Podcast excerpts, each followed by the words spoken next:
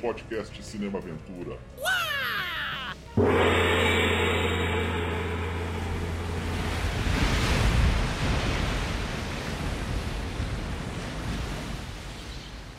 Those were the years after the ice caps had melted because of the greenhouse gases. And the oceans had risen to drown so many cities along all the shorelines of the world. Começando mais um podcast Cinema Aventura, e hoje nós vamos falar de um dos filmes mais polêmicos, subestimados, obra-prima ou uma porcaria? Não sei. A gente vai discutir hoje um dos filmes talvez mais polêmicos aí da carreira do, do Steven Spielberg, aí, Inteligência Artificial de 2001. Para você que chegou agora, o podcast Cinema Aventura fala de filmes como artes marciais, ação, aventura, ficção científica, guerra, enfim. Se você gosta desses gêneros, esse é o seu canal. Nós temos uma, um perfil no Instagram, um canal no YouTube, né? Você vai lá, se inscreve, dá aquele joinha, ajuda a gente. E também nós estamos no Spotify, no Anchor, no Google Podcasts e em vários agregadores de podcast. Então vai lá e segue a gente. É, eu sou Marcos Damiani, vulgo Damiani Lobo, e tenho a honra aqui de chamar esses dois parceiros aí de podcast. Um é o nosso glorioso Leandro Tonello. Bom, vamos falar desse, o do Pinóquio Cibernético, né? um dos filmes mais deprimentes do Spielberg, na minha opinião. E é isso aí. E estreando aqui no podcast Cinema Aventura, olha que beleza, hein? E que ironia, né? Um cara que trouxe tantas crianças ao mundo, hoje vai falar de uma criança artificial. Ele, cinéfilo, Sérgio Gonçalves. We are robots. Puxa vida, agradeço aqui o, o convite. Para mim é uma honra, um imenso prazer participar aqui do Cinema Aventura. É, então, assim, é, são vários, vários prazeres ao mesmo tempo. O convite de participar aqui com vocês para falar de um filme que eu adoro e de um diretor também que está entre os maiores, na minha opinião. Aliás, de um diretor não, porque a gente vai falar de dois diretores para falar de inteligência artificial, né? Mas muito bacana participar aqui do Cinema Aventura, que é um podcast que eu admiro bastante, porque é, ele traz não só aqueles clássicos né, consagrados, mas aqueles filmes que são paixão de tanta gente, né? Que, principalmente pessoas assim da. Que, pessoal que viveu geração 80, né? Então a gente encontra filmes como Conan, Rock e Rambo. Quer dizer, cinema é paixão. Cinema não precisa ser necessariamente aquele filme que é bom e consagrado, né? Quando ele desperta essa paixão, vale a pena a gente sentar e conversar e falar sobre esses filmes, né? É um prazer, te agradeço mais uma vez pelo convite, Damiani. Opa, eu só esqueci de falar que o Sérgio é um dos quatro fundadores lá do, do PFC, do podcast Filmes Clássicos, né? E valeu as palavras aí, cara.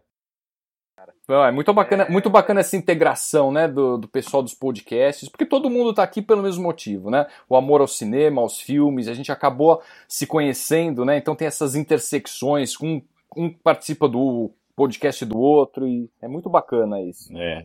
Vai ser um, vai ser um ótimo papo, eu tenho certeza. Isso aí, então vamos.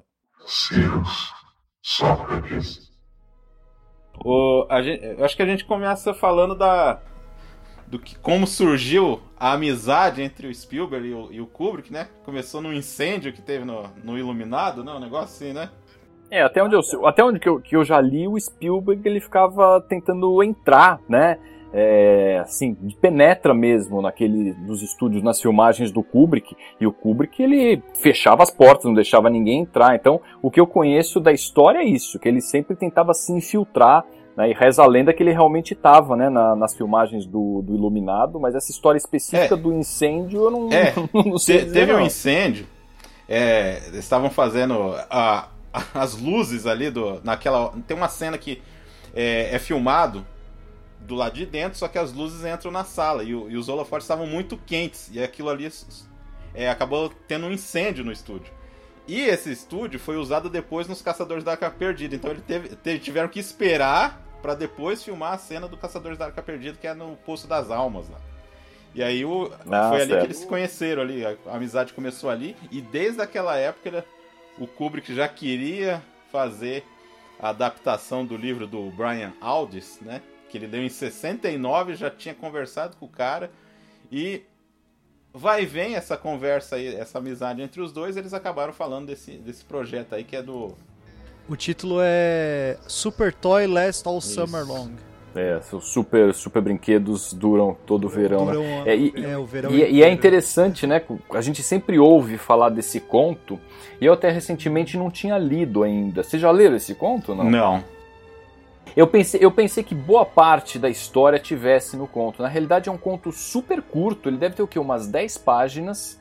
E, e a história basicamente é do casal que tem já, eles têm o David, que já é apresentado como um robô, ele tem o ursinho lá, o Ted, é, e enfim, conta isso porque eles não, eles estão esperando a vez deles para poder engravidar. E aí ele, ele, ele traz, embora seja curto, ele traz vários elementos da história. Então a gente está em um futuro distópico, a humanidade vive um, uma escassez imensa de recursos, alagamento para todos os lugares, então realmente existe uma loteria que os casais eles recebem um sorteio lá do governo para autorizar que eles procriem, por assim dizer, que a mulher possa engravidar. Enquanto isso, o que, que eles tinham? Eles tinham um robô. O David era um menino de 5 anos, robô, né, um androide, um mecha, e tinha o ursinho. E a história simplesmente é isso.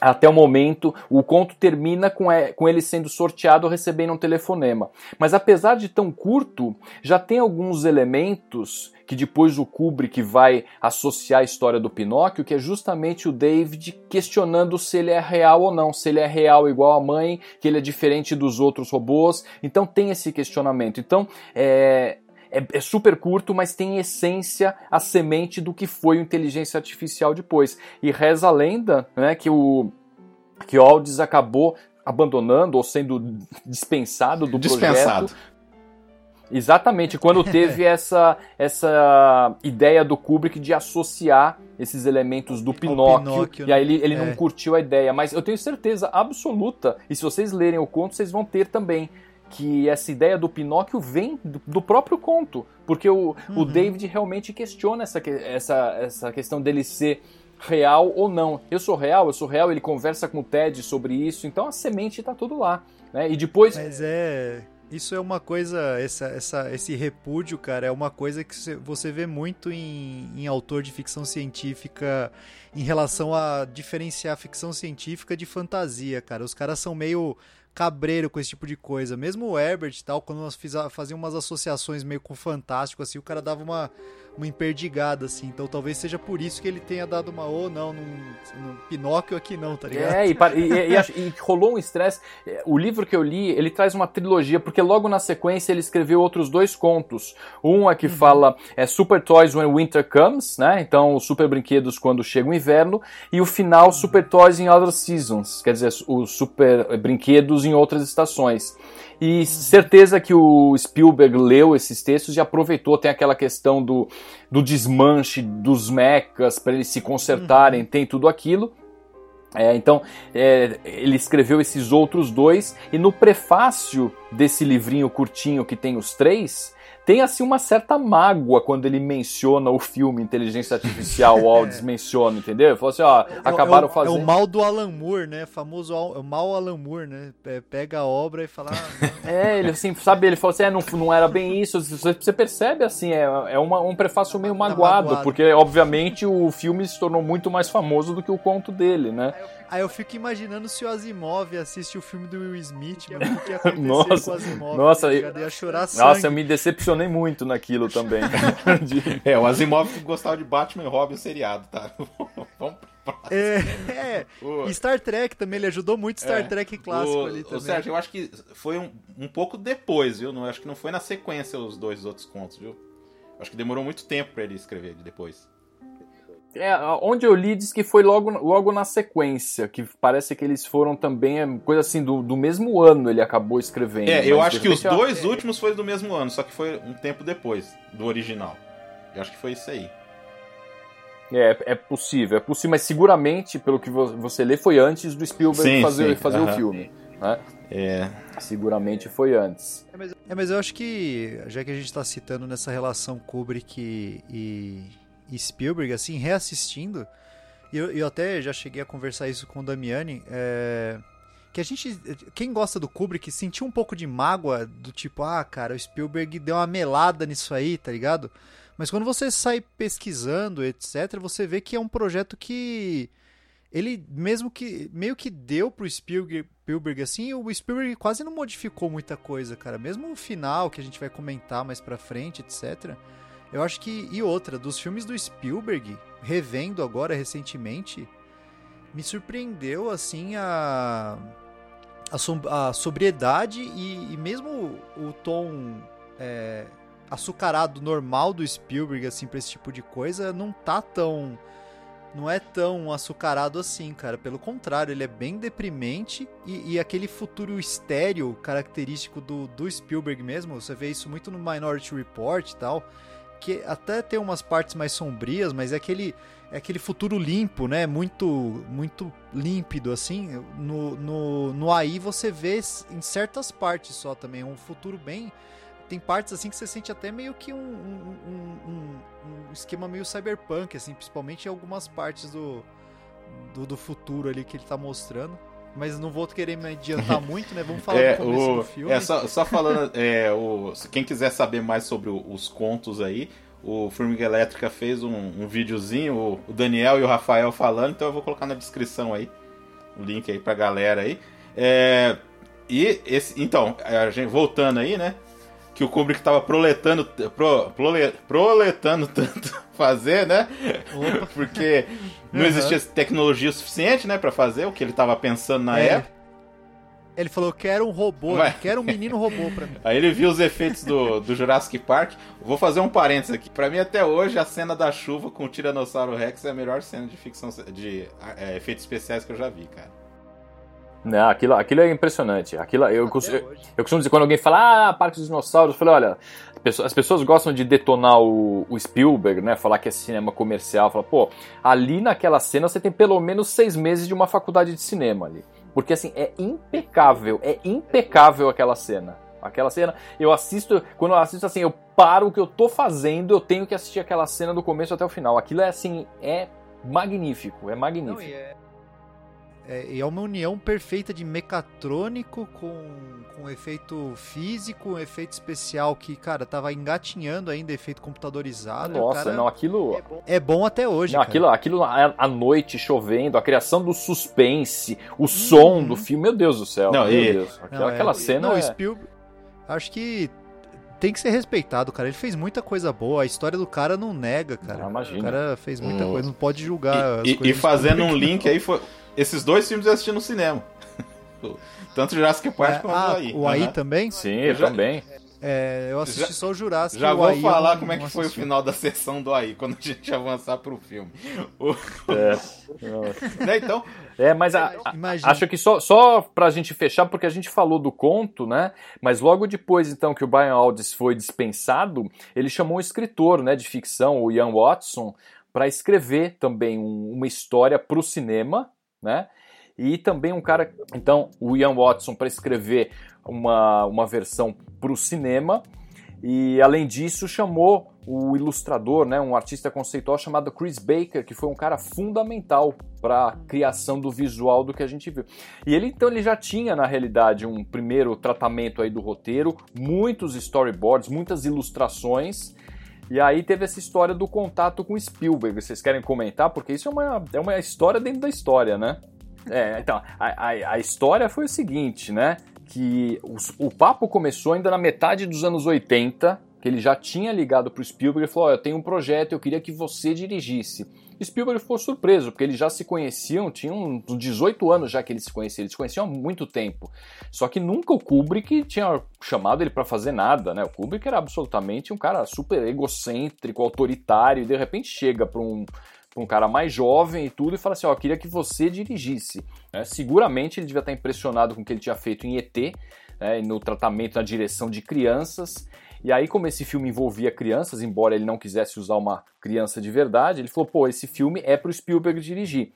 E aí, naquela obsessão do Spielberg, do Kubrick, desculpa, com segredos e tudo, ele fez o Spielberg instalar uma máquina de fax e ele trocava mensagem por fax de madrugada para que a mulher do Spielberg linha direta, né? Então mandava, era uma linha Meu direta Deus por Deus. fax então ele mandava é, ilustrações, storyboards, mandava trechos do roteiro, mas tudo de madrugada para só o Spielberg ter acesso àquilo.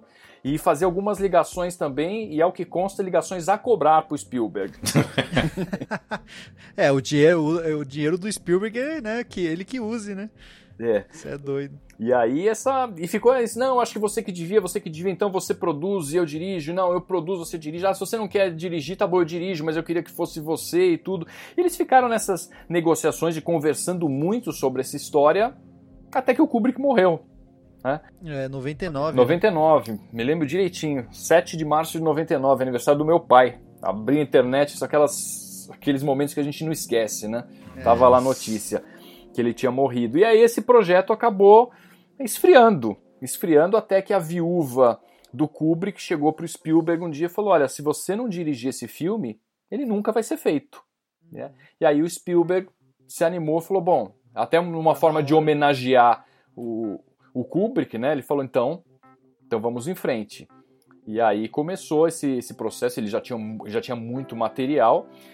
E aí resolveu escrever o roteiro ele mesmo, né? Então, partindo de todo aquele material que ele tinha, ele pensou em chamar alguém para escrever, mas ele queria manter, na medida do possível, é, a fidelidade às ideias do Kubrick. Ele achava que introduzir um outro roteirista poderia acabar deturpando isso. Ele não assinava um roteiro desde Poltergeist, né, como ah, assinando sim. o roteiro do filme. Roteirista, né? Como roteirista. E esse ele acabou assinando o roteiro.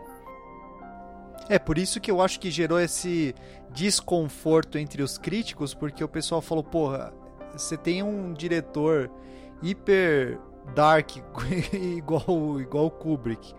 Aí eles viram o filme e falaram: ah, não, não é possível que o Kubrick ia fazer um negócio desse, entendeu? O Spielberg deve ter zoado é, o É, o que é bom é do Kubrick, o que é ruim é do Spielberg, né? Assim. É, então, exato, ah, é, é, é, muito. Pega muito bem, né, para cinéfilos e críticos criticar. É pretensão, né? É criticar um cara como o Kubrick, que tem uma filmografia assim impecável, já tinha morrido, inclusive. Então, poxa, vamos falar bem do Kubrick e o que é popular, o que é, que é sentimental. Né? Ah, não, ah, isso é, é Spielberg. Exato. Mas você falou, né, Leandro? Eu nunca tive essa impressão de que o filme tinha ficado meloso demais. Pelo contrário, o filme, assim, desde a primeira vez que eu vi, é um filme amargo. Você sai do cinema assim, angustiado, então, né? É o que eu tinha. A gente até estava conversando antes. É uma visão que eu tinha antes de, de reassistir novamente. Porque eu tinha visto esse filme há 10 anos atrás. Aliás, há muito tempo atrás, na verdade. Eu assisti quando lançou, 2001, né? Que eu tinha 12 anos de idade. Então, uma criança de 12 anos de idade pega só a, a ponta do iceberg, né? Do que é o filme. Já falo que odiava aquela criança, né? O irmão dele. um bastardinho desgraçado que nunca deveria ter saído do coma. Mas. Na época eu pensava isso, né? Mas eu assisti algumas outras vezes, passava constantemente na TV a cabo, quem tinha HBO na, na época, assim, cara, passava toda semana quase, tipo, na, nos anos 2000 isso aí. Assisti mais algumas vezes, mas fiquei um bom tempo sem ver, cara, no mínimo uns 10 anos. E revendo agora, cara, ele é deprimente do começo ao fim e ele é dark do começo ao fim. Então, realmente, eu não sei por. Eu, eu acho que, ah, das, vendo as críticas, tanto que eu, eu recentemente, é, sabendo que a gente ia fazer o podcast, eu fui procurar um pouco da, das críticas, né? E tiveram alguns, alguns críticos que se retrataram pedindo desculpa Ah, eu vi isso aí. Porque você viu esse vídeo? É, que é um cara da BBC, inclusive, que ele fala: Eu pedi desculpas pro Spielberg, porque eu, na época, fui um dos caras que é, julgou e ostracizou o filme antes mesmo de re, tipo, realmente dar o valor. E ele fala: hoje em dia eu vejo aí como uma das obras-primas do Spielberg e um dos filmes mais pesados dele, assim, cara, porque é, algumas coisas, e a gente vai comentar disso falando do filme, cara, são bem pesadas, mas pesadas assim no nível que você estranha que é do Spielberg o negócio, e realmente. Inclusive as cenas mais pesadas, né, Leandro? Que as pessoas sim, sempre sim. achavam ah, aquele começo, família. Ah, mas para mim a pior isso era o Spielberg. Não, parte. era o contrário. É nada, é era, era o contrário. Parte, Essa parte inicial era muito Kubrick. A parte ali da. Uhum. É, da da Flash Fair lá, da, da feira Sim. de peles, aquilo tudo é, Spielberg, Spielberg. aquilo é Spielberg, né? Sim, é, tudo Spielberg. A caçada, a parte da, da, do- dos bonecos de. do- dos mechas de prazer, etc. É, o cara. O, o, o que eu acho que é magistral do Spielberg, e ele faz isso como ninguém, é justamente fazer o quê?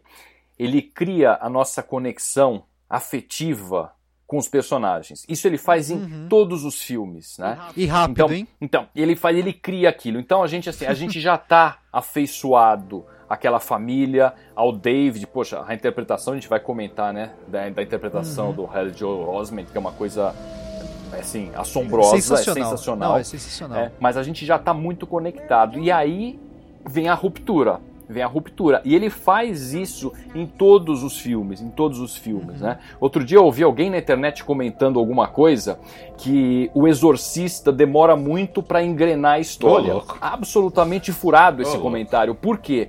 Porque a demora de mostrar a família, né? A família, a, a menininha, ela tem justamente essa função, né? De você criar, de você criar afeto pelos personagens, porque a hora que o bicho pega, literalmente, no exorcista, Aí pega mesmo, aí é. sim ele te derruba. O Spielberg faz isso também, acho que o exemplo máximo é Poltergeist. Poltergeist no Uhum. começo não acontece nada, é uma família, típica família americana vivendo bem. né? Então, assim, o Spielberg, eu acho que o Kubrick tinha razão, o Spielberg era o cara certo para dirigir esse É, filme. Ele, é, era, pra, é, pra, era pra ele esse roteiro, cara. Não tem o que falar, não, cara. É, fazer ó, uma ficha técnica aí, rapidinho. Tá. Fotografia Janos Kaminski, os grandes parceiros do, do, do- do Spielberg, né? Janos Kaminski, o Michael Kahn na montagem, John Williams, boa trilha, hein? Dessa vez Boa eu trilha. direito. Pouco, pouco lembrada, Pouco mas é uma lembrada. trilha linda, linda, É. linda. Maravilhosa. É, aí o elenco, nosso glorioso Haley Joel Osment. Que, que atuação, hein, cara? Nossa, cara, uma das melhores dele. Eu acho que é a melhor dele, né? Ele é muito mais, be- bem- muito mais lembrado pelo sexto sentido, mas o que ele faz nesse filme, Ah, não, é a sensacional. modificação dele do começo, né? De ser um robô até a hora que ele, ele se sente realmente Ah, humano. a- a aquilo cena é da- incrível, incrível. Um moleque de 12 anos fazer um negócio desse. Aquela hora que ele Sim, vira é. humano, o, né? Com sentimento humano, É, né? sim. É impressionante Humano. aquela cena, Não. cara. Nossa. E é incrível, e, e como assim, ele tão pequeno, uma criança tinha noção das coisas, né? Diz que a ideia de não piscar é, Foi foi, dele. dele. de não piscar. Ele Uhum. falou, poxa, o Spielberg adorou isso e ele, ele fez aquilo. Ele conta, né? Você vê nos extras aí do filme, ele fala que foi realmente difícil fazer aquilo, mas ele faz de uma forma impecável. Natural, é muito né? natural. Até quando ele tem que ser artificial naquela cena bizarra que ele dá aquela risada e assusta todo mundo. Como ele faz Uhum. bem aquilo, ele vai modificando. A cena em que ele é abandonado e chora pra mãe. Nossa, Meu Deus do céu, aquilo arrepia até hoje quando eu vejo.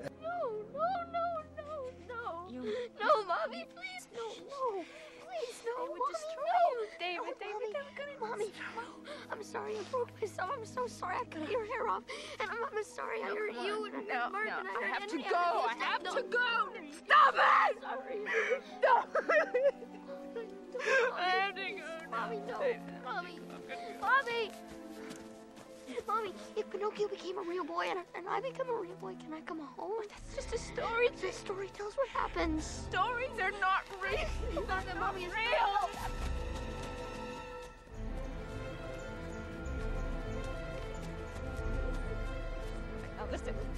Ele virando pra, pra fada depois e falando Make me a real boy. Meu Deus do céu, o que tem de emoção naquela cena é um negócio incrível, incrível. E ele foi a primeira e única opção do Spielberg pra esse, pra esse papel, né? Esse filme, ele não né? cogitou ninguém no lugar.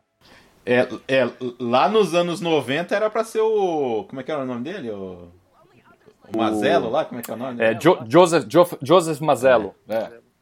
É, era pra ter sido Ainda ele bem no- que não lá teve. no começo, né? Ainda bem que não Ainda bem, é. Inclusive a da Mônica, a Mônica era pra ter sido Jo- Julianne Moore, Gwyneth Paltrow, tinham sido cotadas também. Depois a, mas a Frances graça. não fez muita coisa depois. Pode né? falar. Não fez quase nada, né? É meio que.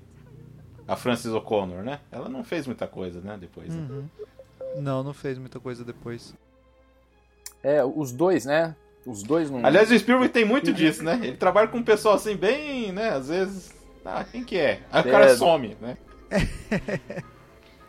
Vamos ver quem mais. Pô, é, o Jude Law, né? Que tava na época bombando, né? Tava. Bombando. Bom, e excelente ator Adoro, também, adoro. né? Muito, muito bom. Uhum. Também eu lembro que é, fazia muito tempo que eu não via filme com o William Hurt. Tava lá, né? Não, e, cara, eu, eu gosto muito do William Hurt. E ele é. Ele tem um papel é, importante pro filme, né? Mas ele aparece pouco. Mas as partes que ele aparece, assim, pontualmente, né? Como aquela figura paterna mesmo, mas é um, é, um, é um paternalismo meio de Deus, assim. É, um- é uma coisa bem sombria também. É, bem sombrio. A, conver a conversa final, que a gente vai falar mais tarde, Uhum. cara, é, é bem intenso, assim. É, e, esse- e essa parte do roteiro, né, de ser do robô ser inspirado na realidade do filho que morreu, eles se inspiraram também no Astro Boy, né, que é do, do lendário Cartoon Ball. Você que entende cara, de, de, de mangás e quadrinhos, né, Uhum. Leandro? É o Osamu Tezuka, Sim, né? O, é, o mestre Osamu Tezuka. mestre Tezuka, exatamente. né, que foi assim um mestre do Miyazaki. Então quem é o cara, né, pô? Então, né? Então, então, então assim, E teve bastante inspiração também, né, no Astro Boy. É, é bem sombrio também a história do Astro Boy, cara. O pessoal vê ele bonitinho lá, mas o Tezuka, ele era... Era pesado Isso era- as primeiras ali, né? É, eram ele só era... é, As coisas do Tezuka são bonitinhas pra quem só vê o, O traço, estética. É. exato. é, as histórias dele... Não, dessa tenso. vez, ô, ô, Leandro, não sei se você viu lá o Ken, o Ken Leung lá.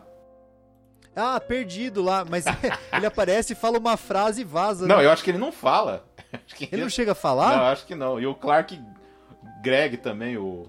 o como é que é o nome dele no Não. Agents of Shield lá? O... Não, não. O Ken Leung fala assim, cara, na primeira cena. Nossa, que ele que fala. hein? O, o, o, o, o Agents of Shield fala, ele fala, mas como nós vamos conseguir fazer isso? É, É, quando ele tá fazendo o. o Colson. discurso- Lembrei dele, Colson.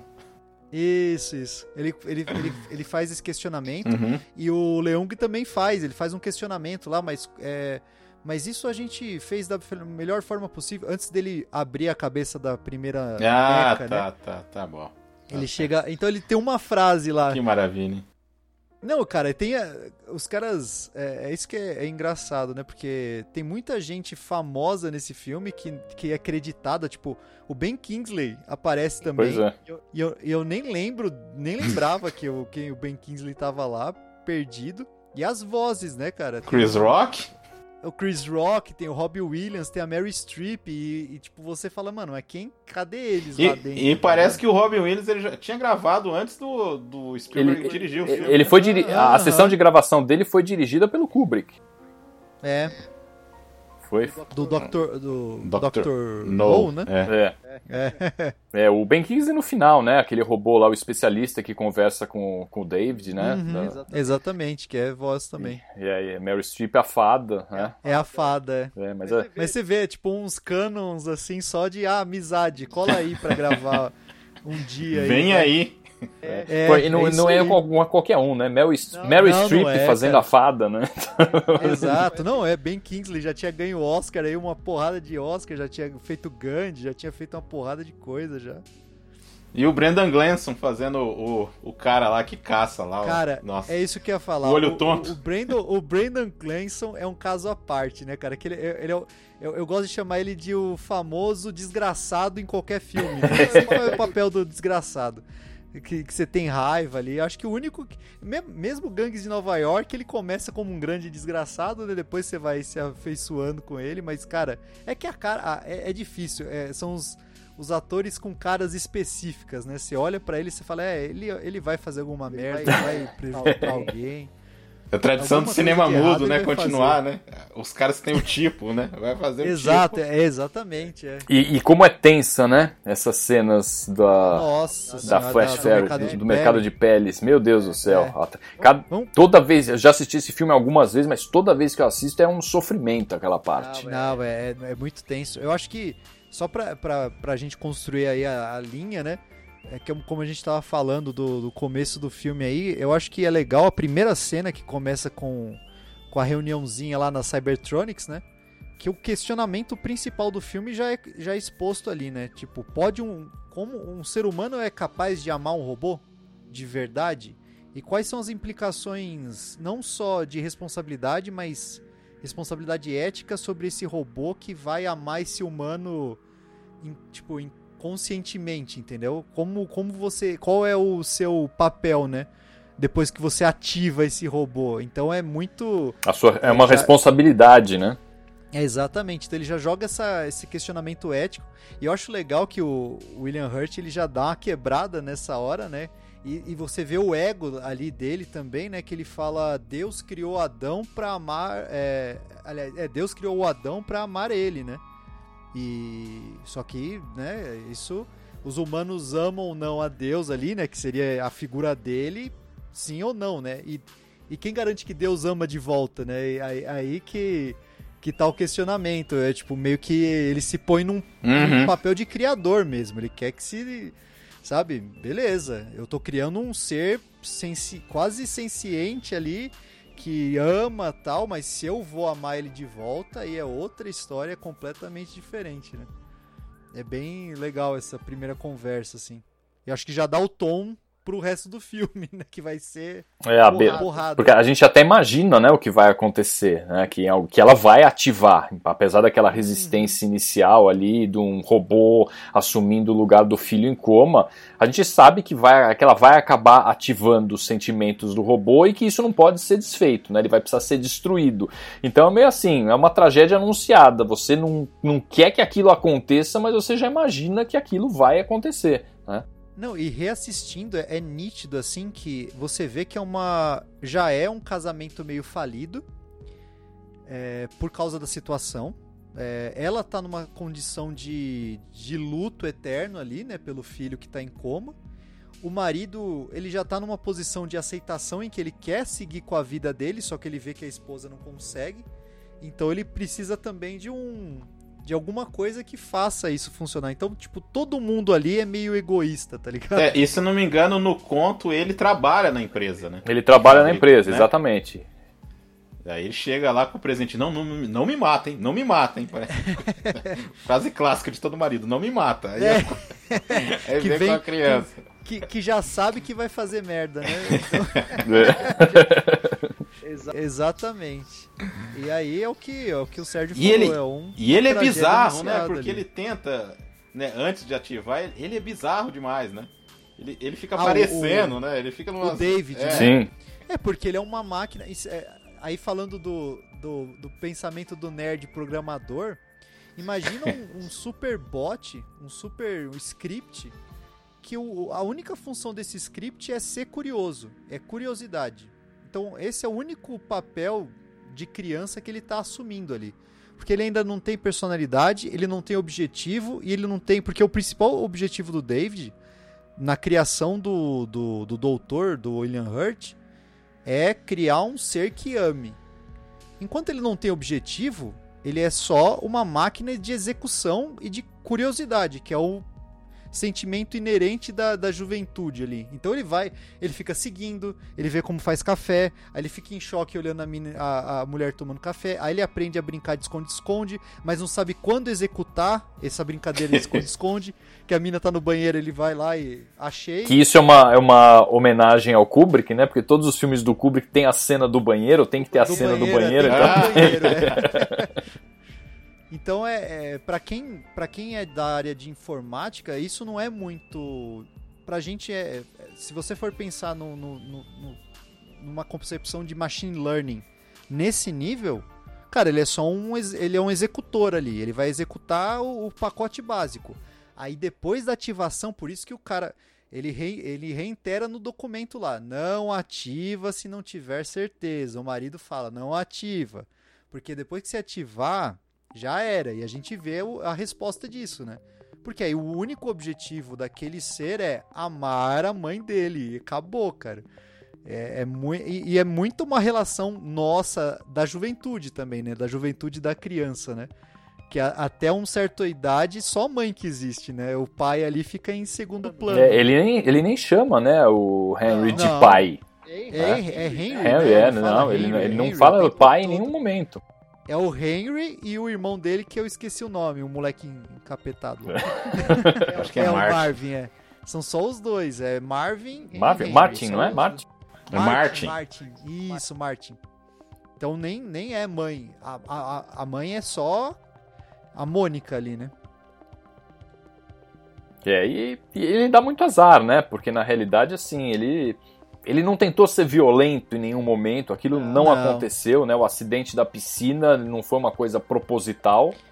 Então, cara, eu, eu, eu falei, uma coisa que eu ia até comentar, que eu falei, cara, como eu odiava aquela criança, o irmão dele, quando eu, quando eu assisti pelas primeiras vezes, né, eu sendo adolescente, e, da- e, e agora eu entendo que realmente os pais foram os culpados ali, porque eles não souberam fazer com que os dois interagissem de uma forma, sabe, faltou barreiras ali, faltou, entendeu? E, e realmente ele foi jogado completamente de escanteio depois que o filho voltou. Então. Não, e essa virou cena realmente que só ele um volta- objeto, né? É, é curioso, eu acho interessante do jeito que foi filmado, porque aparece lá o, o David lá, né? O menininho ali, né? Uhum. E quando entra o Martin, tipo, é como se fosse uma criatura, assim, estranha, assim, Uhum. o cara chega numa cadeira com um negócio, sabe? É, é estranho Aqui- ver aquilo aquilo, ali. aquilo é muito Kubrick.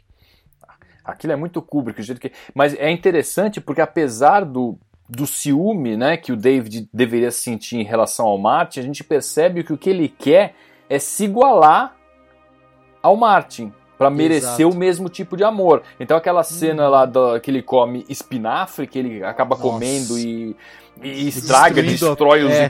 os mecanismos por dentro lá, ele quer simplesmente fazer o que o outro tá fazendo. Mas ele não tem nenhuma atitude deliberada contra o Martin. Isso não acontece, né? É- Pelo Não. contrário, ele quer ser um menino de verdade pra se igualar ao. Ele só quer ser amado no mesmo nível que a outra criança. É simples assim.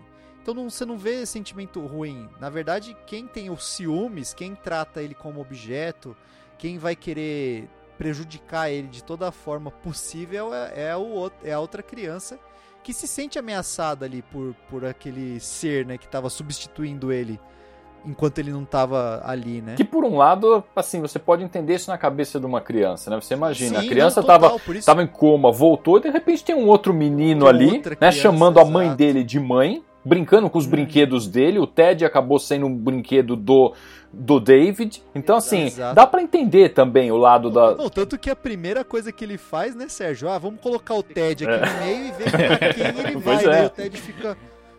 Mamãe. Né, entre vai, parafuso. É, vai mamãe. sai correndo pra.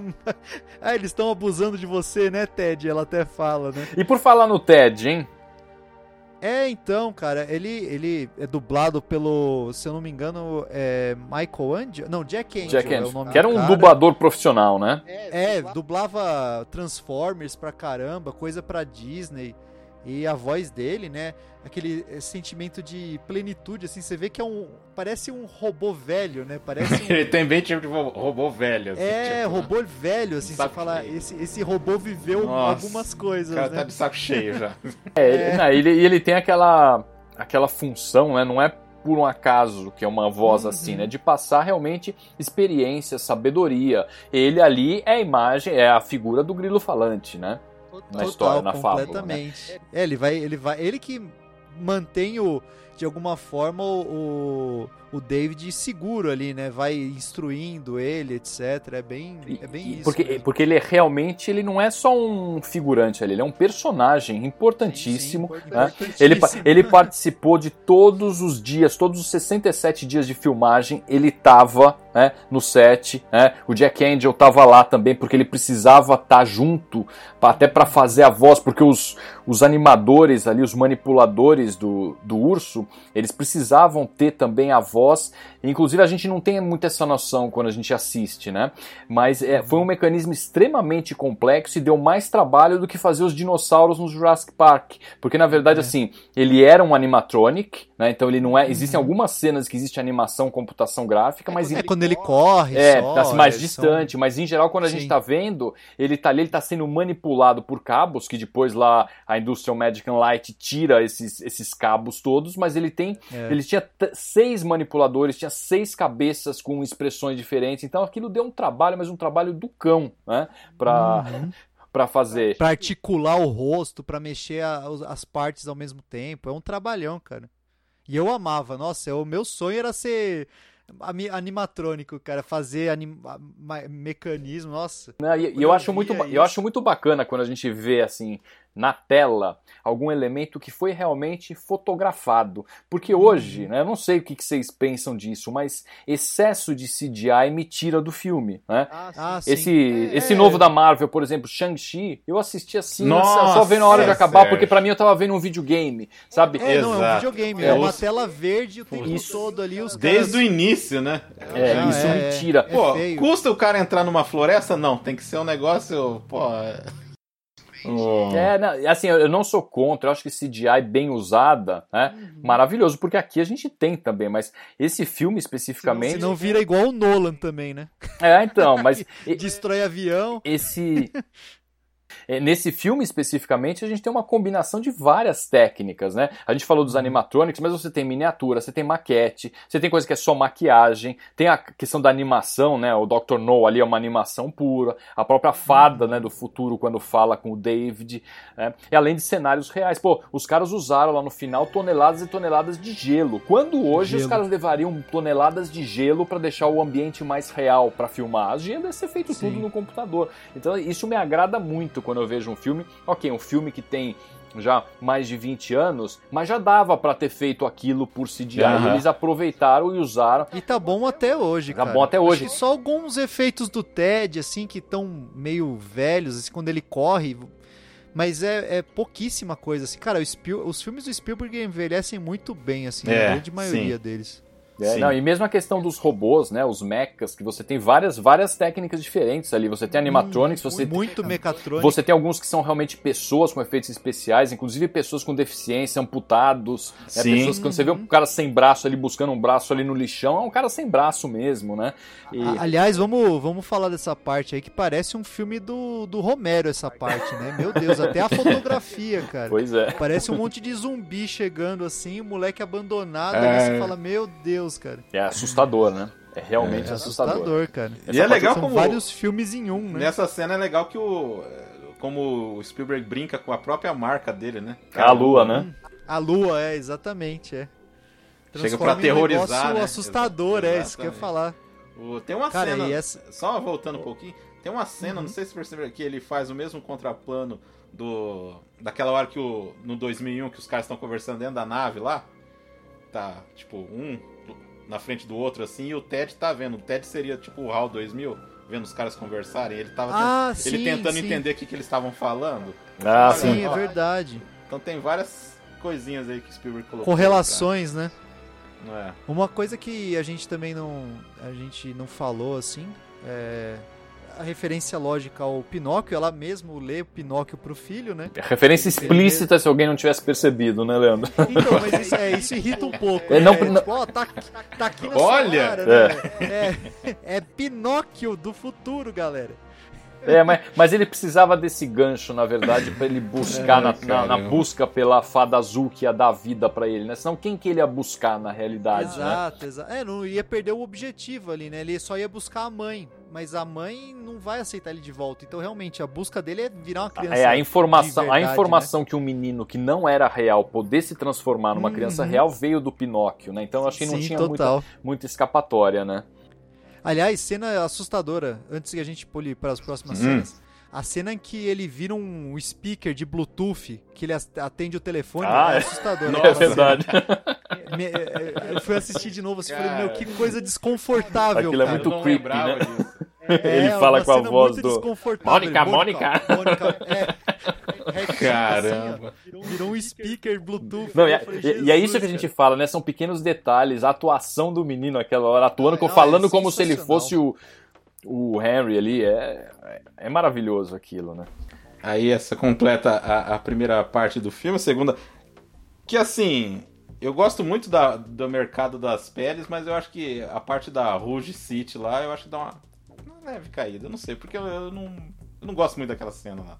daquela sequência. ali. Então, eu acho que ela, ela é bem artificial, né? Ela é, é, visualmente, assim, ela é bem artificial. Eu acho que ele tentou dar um clima meio, meio Blade Runner ali, né? Pra, aquela, pra aquela cidade. Bem Blade legal. Runner, né? Bem Blade Runner. Eu acho legal Bem. aquela cena da, do túnel. O túnel eu acho bem legal, eles entrando É. no túnel. É, um o túnel, o gigante. túnel tava aí no, nos desenhos iniciais lá do Chris Baker, tava aquele, aquela boca, aquilo é fenomenal. É, é, é bem, é bem.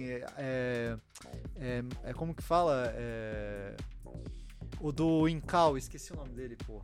Tava na ponta da língua. O Incal, cara. O Jodorowsky? do Incal. Não, O- o Moebius? artista. O Moebius. É Ah, bem sim. Moebius aquela, aquela cena, assim. Eu acho bem legal isso E foi, e foi a cena onde eles acabaram colocando né, a obra do Strauss, O Cavaleiro da Rosa, que foi uma, uma solicitação do Kubrick, que sempre gostava de temas clássicos. O próprio John Williams fala: olha, eu fiquei com aquilo, eu não sabia bem onde colocar, acho que não cabia muito esse, esse essa, essa obra, mas como era, era um desejo do Kubrick, ele deixou isso por Joga lá. escrito, Nossa. coloca aí e ficou bonito. Ficou bonito. Ele combina, na verdade, né? Tem uma trilha do John Williams tocando junto e ele associa essa do Cavaleiro da Rosa. E ficou É. bom, ficou bonito nessa. Não, Até, não, do, assim, a- até do Além Túmulo, o cara, o cara tem as é, exigências mandou, dele. né? mandou. É, tá? Inclusive, é, é, ele, ele dizia, ele era tão obsessivo, né? Ele achava que não dava pra fazer esse filme com uma criança de verdade, porque essa criança ia envelhecer ao longo das filmagens. E realmente sim, se tivesse sido o Kubrick, ele ia demorar três. Ele, ele ia demorar três anos pra, pra filmar a inteligência Pra filmar, artificial. Não ia dar, certeza. entendeu? Não iam ser dois meses, como foi com Ia o filmar, ia demorar três anos, aí ia voltar um, porque ele não gostou da metade das coisas, ia, ia Pois é, O Haley, o Haley e o Joe Osment ia estar com aquele bigodinho de, É, ca- de cada, adolescente já. Cada cena ia ter 45 tomadas, né? Embora fossem iguais, e é aquela Exato. coisa, né? Do, do Kubrick. mas, mas enfim, então você falou, Damiani, que você não curte muito a Rouge City. Não. Eu É não um sei, pouco cara, artificial. E é realmente onde a gente tem. Olha que curioso, é justamente onde a gente tem mais computação gráfica, né? E, foi, e pela primeira vez. Isso é coisa da, da ILM, né? Industrial Magic and Light, do, do George Lucas. Foi a primeira vez que eles conseguiram colocar na tela uma preview do que eles estavam vendo. O sistema de, de realidade aumentada que a gente hoje faz no celular, Hum. eles colocaram um- umas barras com, com os códigos de barra no teto. Então, quando eles jogavam a, a lente da câmera para aquele fundo azul, a, le- a câmera já mostrava onde iam estar os prédios, as construções, até para questão de, de blocagem, de, de posicionamento, de atores, movimentação e tudo isso. Isso foi uma coisa bem, bem bacana que eles fizeram, É, mas bem- tem é muita, feito, tem muita computação gráfica. Você Tem, vê no você vê, você vê no making off a parte dos cenários, fala, nossa, mas é muito menor do que aquilo que a gente vê. Então, realmente Sim. é o lugar onde a computação gráfica está mais mais presente, né? O que eu gosto de Rugicide é o, o comentário que o, o, o Gigolô faz, que é o, o, Joey, né? Hum. Ele, tá, ele, ele chega. O, o David chega na igreja e vê a santa e acha que é a fada azul, né? Aí ele fala, não, essa daí é a, é a madre, sei lá o quê. Eu, eu, eu fico aqui na frente às vezes porque é, a- a- as pessoas entram pra, pra também. Assim como você, as pessoas entram aqui pra achar uma- um ser divino que ninguém sabe se realmente existe. sai aqui pra fora e quando eles me veem, né? Eu já tenho.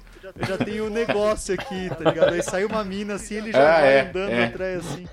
Mas, mas o Doutor No? Aí ele volta, assim, ele faz aquele movimento assim, toca a musiquinha, né?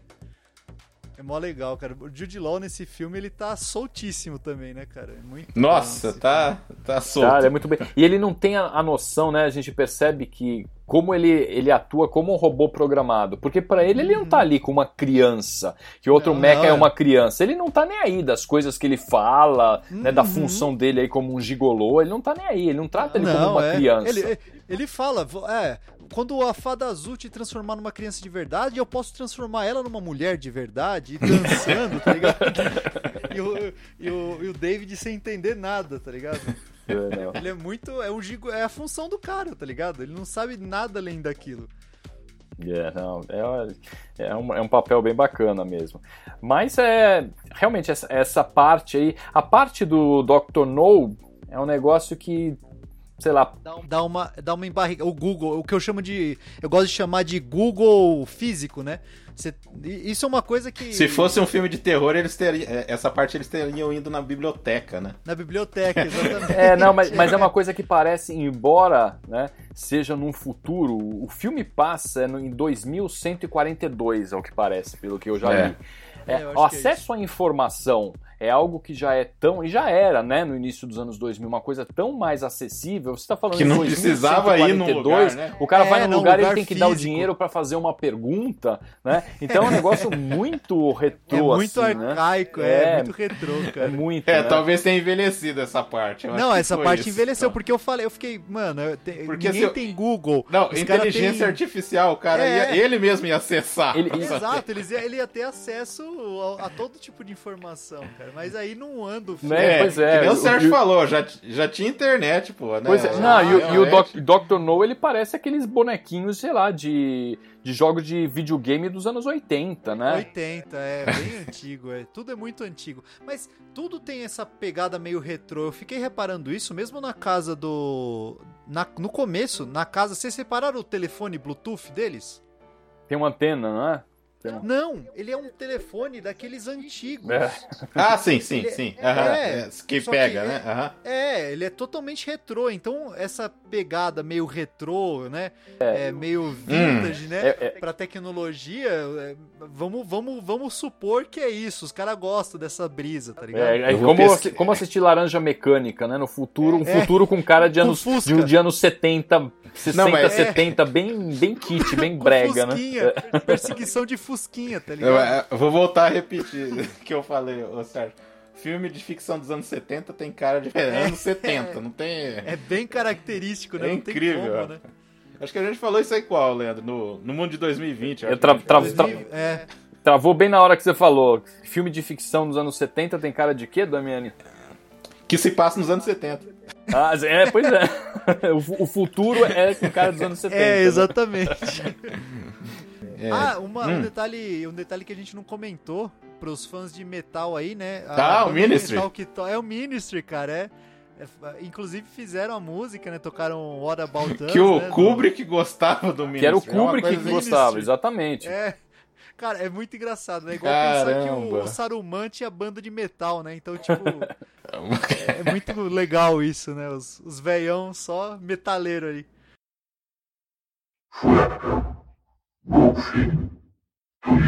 Bom, e falar dos efeitos especiais, né, do cara chamado Stan Winston, que tinha trabalhado já é, esse é um Exterminador gênio, do né? Futuro, ganhou o Oscar por Aliens, o Resgate, o Exterminador Predador. 2, que fez muito sucesso, né?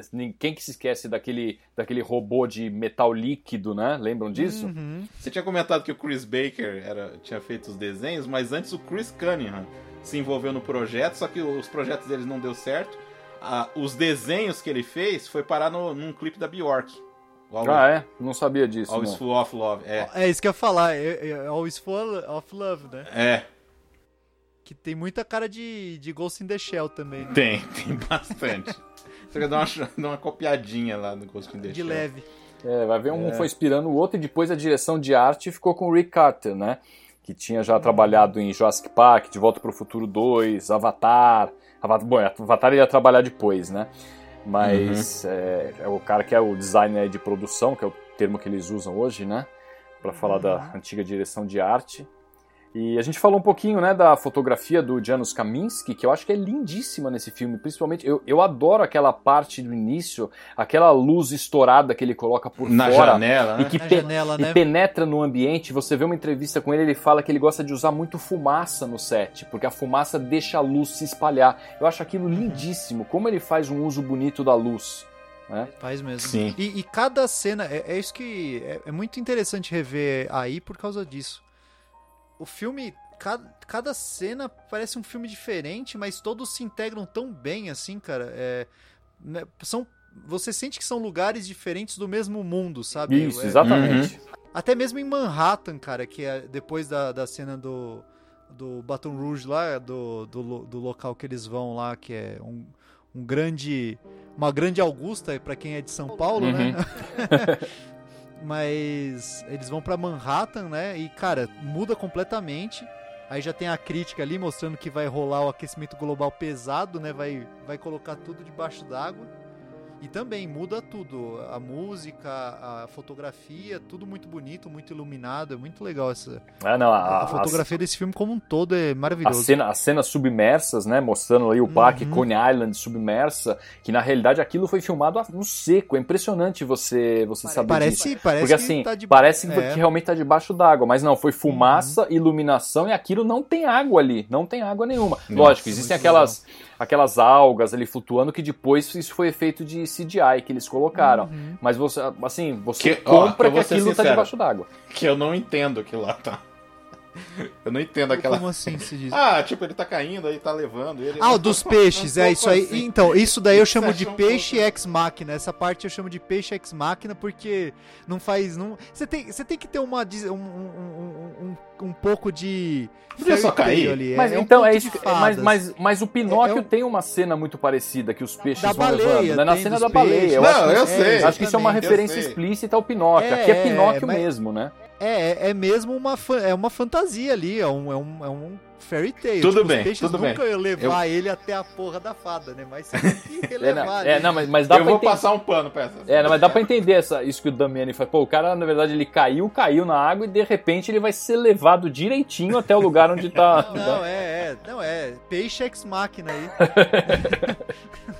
mas, mas é legal, é bonitinha a cena e tal. E, leva ele até. Mas, cara, calma aí, que agora a gente já pulou Não, essa parte. É. Essa parte é foda, quando o David encontra o outro David. Nossa É- senhora. Essa cena é assustadora, cara. Que aí ele. Ah, sim. Você vê que, que ele realmente ele tá num outro. Ele, ele realmente é sens- ele sente alguma coisa ali, porque ele destrói o outro. Ele, ele sente que não é o único, né? É, nossa, ele destrói de um jeito. é, você vê ódio no, no robô ali, cara. Ele, ele oblitera a cabeça do outro David.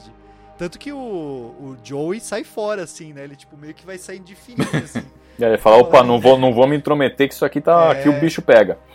Aí tem a conversa, a conversa fatídica entre o criador e a, e a criação, né? Que por um, por um momento você acredita que realmente o cara tá. Inter... Nossa, olha, sentimentos do meu filho, não sei o que, aquela coisa, né? Que o cara é bom, né? Mas não tá, né? cara? Nada, não, ele fala, ele é, é que é isso que eu acho legal. Ele é um, ele é um grande desgraçado, né? Mas ele, é, ele, ele se põe num papel de criador mesmo. Ele, ele se vê como um deus. Ele, ele fala, ele fala, o o David fala, né? Ah, eu sou único. Ele fala, não, meu filho era único. Ah, Você sim. é o primeiro de vários.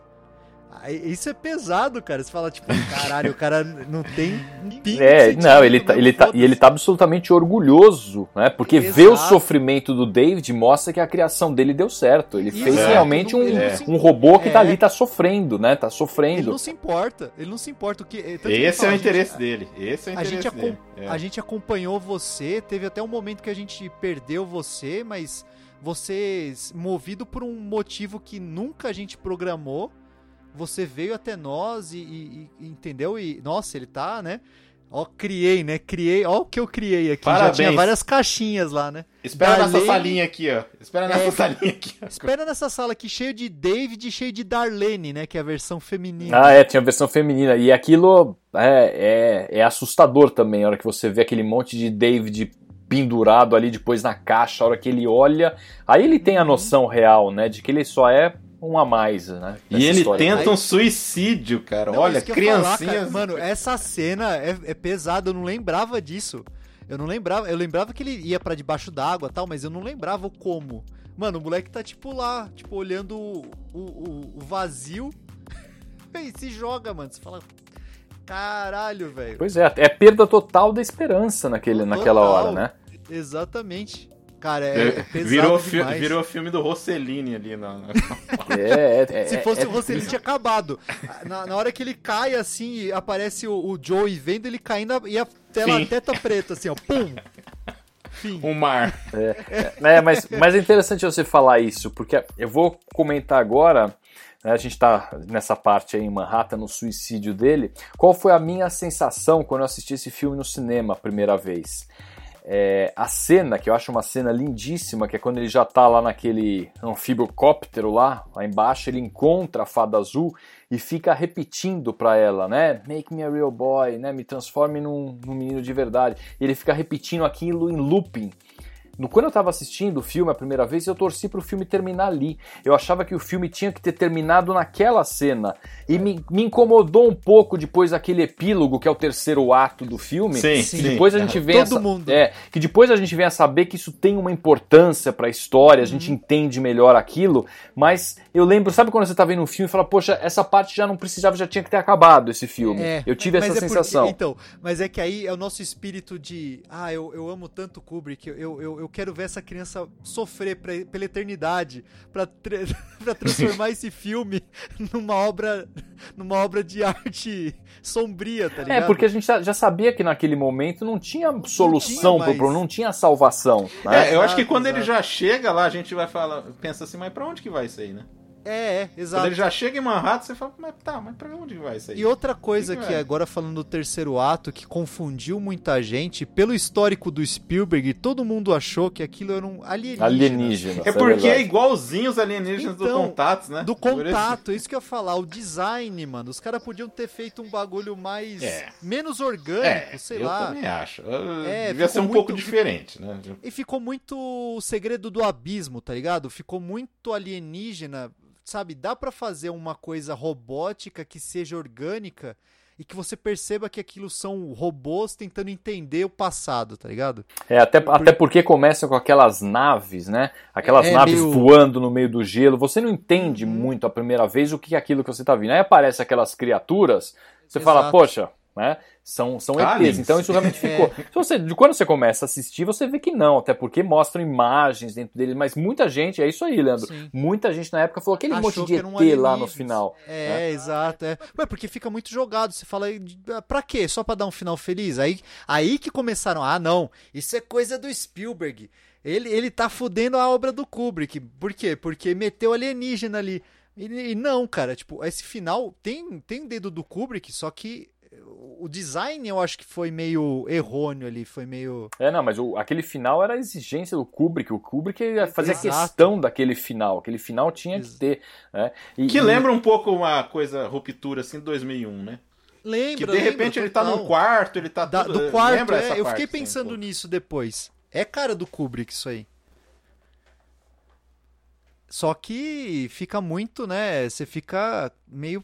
Pô, mas pra onde tá indo isso? Aí os caras começam a. a- a- aí você. Até na conversa que ele tem com o David depois pra explicar, aí você percebe que eles são seres. É, é, inteligências artificiais hiper futuristas, né? Dois mil anos se passaram, ele até explica tal. Mas até pro público médio, cara, é, é ET, tá ligado? Aí já era, aí você já Pois é. perdeu o cara já. E a parte bacana disso, que depois, quando a gente vai revendo e vai amadurecendo, né, junto com o filme, como, como a gente vai revendo, que a gente tem ali, a humanidade já está dizimada, os seres humanos não existem mais, e o que que os, os mechas de então, né, os robôs que são a que são a forma de, de vida, vida artificial, inteligência artificial, mas que domina a Terra, o que, que eles estão fazendo? Eles estão escavando para descobrir as próprias origens. Quer dizer, exatamente o que o ser humano faz, É, né? exatamente o que nós buscando, fazemos, eles estão buscando no gelo ali, tá vivendo uma era do gelo, tudo aquilo congelou, então eles estão buscando, encontram um robô de dois mil anos atrás, que é a única fonte de informação que eles têm sobre o que foram os seres humanos. Isso é muito bacana, mas É da legal. primeira vez eu não, não comprei muito essa ideia, da primeira vez que eu assisti. Hoje eu acho É. que é uma parte fundamental para fechar o filme, para fechar esse ciclo, né? Mas eu Sim. entendo quem assiste pela primeira vez e fala, nossa, mas que, que viagem. Tanto que eu costumo dizer, para quem assistiu esse filme, eventualmente, né, Damiani, quem tá ouvindo esse episódio, mas não lembra de jeito do filme, fala, ah, esse filme é meio chato. Veja de novo. Dê mais Uhum. uma chance para esse filme, porque é, muda a nossa percepção. Eu acho que o filme, como você falou, né, Leandro, ele envelheceu super bem. É. Uhum. É um filme que não, não é aquele filme que ficou datado. Eu considero também um dos melhores filmes do Spielberg, embora ele seja pouco, pouco lembrado hoje. Você pega novas gerações assim, você quase não ouve falar de inteligência artificial, né? Sim. Mas eu acho que é um filme que merece ter um, ter um ocupar um lugar mais alto aí no, no panteão de, de grandes obras, de né? grandes- Ah, com certeza, eu concordo. E mesmo essa parte final, que antigamente, por- antes de reassistir, eu achava que era muito açucarada, mesmo ela é deprimente pra caramba. A a- o voice-over que fala por cima, tipo, ah, tipo, eles estão analisando, cara. É, é como se fosse um, um- um experimento que esses robôs estão executando com o David ali pra dar uma última chance do, do robô ter um pouco de paz, tá ligado? Porque é, eles falam, né? Você vai ter um dia só, né? Com, com esse clone aí da sua mãe. Então é bem deprimente, assim. O bagulho é, é foda. Né, E ao mesmo bom. tempo, pra ele, é a realização do sonho. né? Exato, pra ele é o sonho dele. É- é- Ela, ela falar que ama ele no final ali, cara. Que cena bonita também, né? Eu acho que eu tô ficando mole também. tá? Olha! ficando mole. Mas é bonita essa cena. É o O- Spielberg. é, a única coisa que eu, que eu não gosto muito é da, é da fada. Eu acho assim, meio. Ah, sei lá. meio CGI demais, ah, né? É, achei meio assim demais. É que é a representação Eu sei. Eu gosto muito. Eu cognitiva acho, que os robôs acharam ali. cara. nossa, eu acho muito mais interessante na hora que quebra a estátua que ele tava vendo. Nossa, é. Dá- Mano, aí quebra a alma do robô. tá Nossa. ligado? É triste essa cena. É, pô, mas a- também aquela, aquela tinta que usaram pra fada azul era boa, hein? Boa, hein? Aquela ia tinta era boa, nada. porque assim, ela tá Tudo. azulzinha ainda. Dois mil Zerada. anos depois, ela Que tá maravilha. azulzinha. Ficou debaixo do, do mar, na água salgada, por sabe-se lá quanto tempo, e a tinta tava lá. Congelou e a tinta zeradinha. É, é tinta do futuro, Que Sérgio. maravilha. Tem que acreditar. É, ma- ma- mas, É. dá pra entender essa, essa fada, essa fada ela ser meio assim um desenho, por quê? Porque era lembrança, ela é uma mistura, na verdade, acho, da figura que o David tinha visto no livro com a estátua Uhum. que ele viu debaixo do mar, né? Então, Não, de não, onde sim, que ela tudo surgiu? É aquilo. Não, ele é né? total da bem. imaginação dele, É. né? Ela tinha Vou passar ser- outro pano também, viu? Tem que passar, tem que passar. Esse filme Então. é um conto de fada sombrio, adulto. É. E- não, assim, é... tem tudo cara do Kubrick ali, né? É, é bem, né? Então eu acho que realmente esse final é bem polêmico e, e eu revi assim, eu pensei no que representa, né? Eu falei, não, tá coerente sim, tá coerente sim. Tal, talvez assim, na época eu achei. é, Eu, vou- agora eu vou falar da minha experiência que, que foi. Ah, é, por É, favor. lógico, lógico. Porque pra mim foi um pouco carregado, assim. Hoje você pensando, realmente é muito triste, na verdade, né? Uhum. É que termina assim, apagando as luzes, parece uma coisa assim muito meloso na época. assim. Floreada, é. E eu me lembro que assim. É, que nem o Sérgio, eu queria que terminasse também naquela cena lá que, que tava afundando lá. Só que ao mesmo tempo eu tava pensando assim, nossa, esse pessoal do, do cinema não vai gostar desse final. Não vai gostar, não vai gostar. Aí eu fico meio tenso na hora que eu tô assistindo quando acontece alguma coisa assim. Foi que nem o final da bruxa. É mais ou menos. O pessoal não vai gostar desse negócio, mas Desse eu, final. eu tô gostando, mas o pessoal não vai gostar. Cara, e aí. Aí tal, aí passou lá os 20 minutos, eu lembro muito bem, mas tava um silêncio no cinema na hora que todo mundo foi embora. Ninguém falava nada, nada, nada, nada, nada. Todo mundo levantou assim. Aí eu, eu fui com, eu acho que três amigos meus, ninguém falou nada. A gente só conseguiu falar depois que saiu do cinema mesmo, que ainda era cinema de rua, né? Não era shopping. Aham. Cara, que sensação estranha. Eu nunca vi aquilo lá antes, cara. O pessoal já, sai né? Quando, quando uma vez foi eu, a Fernanda e mais duas pessoas que estavam lá no cinema. Foi a mesma coisa, mas não falou nada. Mas dessa vez tava lotado o cinema e ninguém falou nada, rapaz. Eu falei, nossa. É, porque tem, tem alguns filmes né, que terminam, principalmente filmes do Spielberg, quando as pessoas vão assistir um filme de Steven Spielberg, elas terminam, elas esperam terminar num alto astral, né, saírem bem da sala. E esse, embora né, todos os desejos do David tenham sido realizados, ele tá com a mãe, a mãe diz que que ama o David, não tem nenhum irmão pra encher o saco, o pai também não existe mais, ele tá ali. A gente sabe que ali no final, né, é a morte. né? Alguns dizem até que, como ele fecha os olhos, ele morre junto com ela, ele acaba sendo desativado. Isso não é muito claro, é uma questão de interpretação. né? é. Nem sei se seria isso dessa forma ou não. Eu acho que ele simplesmente fecha o olho pra mostrar: olha, pra mim tá, tá satisfeito o que Uhum. aconteceu, né? Minha Exato. experiência de vida tá completa. Eu vejo mais dessa forma. Mas não é um filme que acaba tudo bonitinho. Fala, poxa, ele conseguiu ficar com a mãe. Não, não é. Não é auto O, astral. pro- o problema, Sérgio, que você tá falando, é o peso do nome Spielberg, né? Então, É pois é, porque as isso. pessoas esperam um, um estilo de filme diferente, né? Embora o Spielberg tenha feito belos dramas também. É, isso que eu ia falar, a lista de Schindler. Pois é, você tá, é, pois é, você tá vendo um filme, mas a, a lista de Schindler, você, é, você já sabe que você tá lidando com temas, digamos, temas adultos. Nesse não, nesse, o filme ele era apresentado, não sei se vocês lembram dos teasers, eles eram apresentados como a história de um robô, um menino de 12 anos, aparecia só assim umas palavras, eu lembro direitinho nos teasers que tinham no, no cinema nessa época, apareciam aquelas palavras de ativação, então começava lá, então tava lá Cirrus, Sócrates, Plátano, não sei o que, você olhava aquilo e apareciam os olhos, aqueles olhos azuis assim do Dade, e aparecia inteligência artificial, algumas cenas depois com a cara dele. Então você espera um, um filme com, com um menino que, pô, o menino tinha sido adorável no sexto sentido, todo mundo tinha adorado esse menino. Pô, é filme do Spielberg, você espera algo diferente. Ah, vai ser Goonies. É, será que vai ser alguma coisa assim, né? Poxa, agora é um Goonies robozinho, o filme do robozinho, o robozinho e tal, e o filme é muito mais profundo, muito mais dramático do que o... Ursinho robô. É, tem um ursinho, pô, é, exatamente, tem um ursinho. Os caras que é queriam coisa- ver o. O homem bicentenário do, Nossa do Robbie senhora. Williams, Robin tá Williams. ligado? E acabaram com o filme do É. Kubrick dirigido pelo Spielberg, Olha, tá mas, ligado? mas assim, é, é É, um não, filme... fa- não fala desse filme aí, que senão o- o- os fãs do Robin Williams que não foram no cinema assistir, que fizeram fila na locadora, vão achar ruim, tá? Do- VHS homem bicentenário. Mas olha, eu vou dizer pra vocês, é um filme que cada vez que eu revejo ele cresce É, no meu consulto. melhor. Eu acho ele Uhum. absurdamente bom, absurdamente bom. Filme que ainda pretendo rever muitas e muitas vezes. Não, ele é um clássico da ficção científica e um filme muito bom em todos os aspectos técnicos, visuais. Eu, eu, eu me, tipo, revendo assim, me trouxe uma, uma nova vida assim pro filme, cara. Eu vou pretendo assistir mais vezes também. E recomendo que todo mundo que esteja ouvindo aí que dê uma segunda chance se faz muito tempo que assistiu. É Pode verdade. ser que alguém, algumas pessoas fiquem impactadas demais, porque o filme é pesado. É, dá gatilhozinho.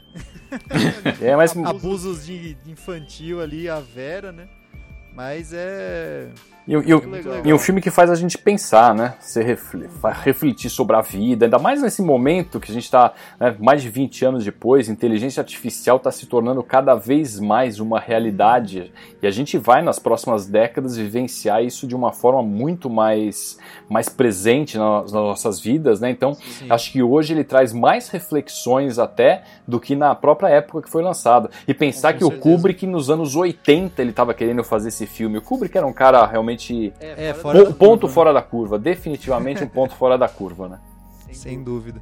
E, e eu não considero, não consigo assistir esse filme só pra finalizar, vendo como um filme do Spielberg. Pra mim é uma dobradinha Spielberg Kubrick. é esse dos filme dois. é dos dois, né? Esse filme é dos, apesar de ser póstumo e o Kubrick não ter nem visto ele começar a ser produzido, eu considero que é um filme dos dois. Não, é nítido que é dos dois. E, e, e deve ser considerado dos dois, cara. Eu acho que não tem que ser considerado só um filme do Spielberg, não.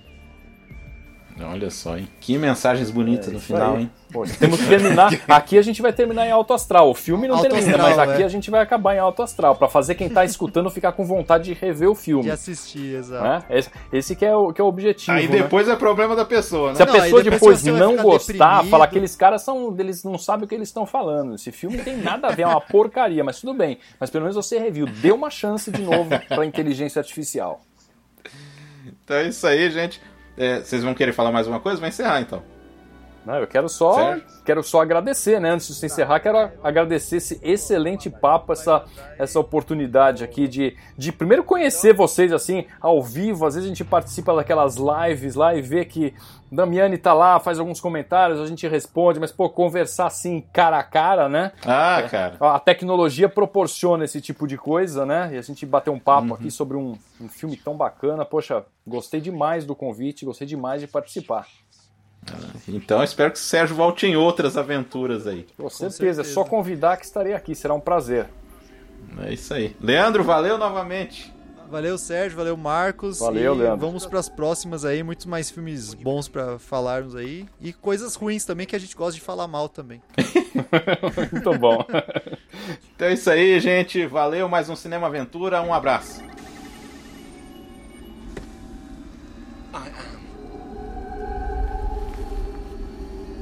I was.